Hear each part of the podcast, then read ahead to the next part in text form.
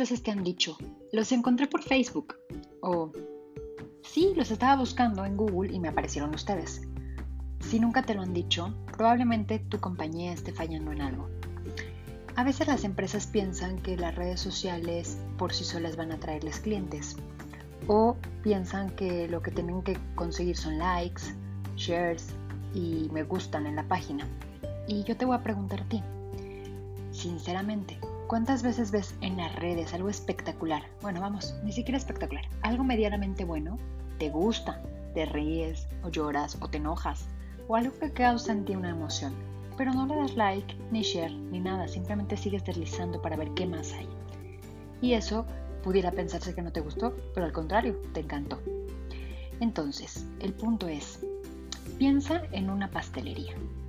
Todos los pastelitos que tienen en la vitrina. Se te antojan, ¿verdad? Ahora imagínate que fuera una pastelería que estuviera a puertas cerradas sin vitrina y no hubieras pasteles. Pues evidentemente la gente que pasa por ahí no te compraría nada. Pues pasa lo mismo con las redes sociales. Hoy tenemos todas las compañías que tener redes sociales. Es nuestra vitrina, nuestro escaparate. Si la gente entra a tus redes sociales, ¿qué es lo que ve? ¿Qué encuentra ahí de relevante, de interesante? Por lo menos, ¿estás activo? ¿Desde hace cuánto que no publicas? Si entra a Google y googlea tu negocio, ¿te encuentra? ¿Estás en Google My Business? Mm. Hay que tener mucho cuidado con eso. No necesariamente por los likes ni para crecer la comunidad, simplemente cuando alguien nos busque, nos encuentre. O si algún amigo le recomendó tu marca a otro, pues va a entrar a las redes sociales, te va a buscar, ¿te va a encontrar? Y si te encuentra, ¿qué contenido va a encontrar? Eso es lo que tú debes de preguntarte. Entonces, debemos tener en cuenta varios puntos y hoy te voy a dar tres. Uno, estamos cambiando todos. Al estar en casa nos transformamos, desde nuestro estilo de vida, hábitos de compra y hasta formas de pensar. No somos los mismos de hace algunos meses y eso tienes que tenerlo bien presente.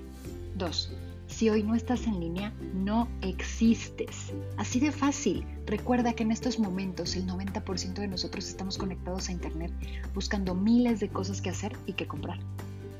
3. Recuerda que no solo es estar conectado a Internet, debes seguir preservando tu esencia. Así como eres en tu atención personal, debes de serlo en tu atención digital comunica el valor que recibirán tus clientes al comprarte a ti. Esto va más allá de las clásicas características y beneficios. Conéctate al mundo. Lo que haces hoy perdurará por siempre.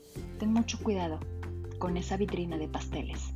¿Qué es lo que exhibes y qué tan atractivo es para tus clientes? Nos escuchamos en el siguiente podcast. Bye bye.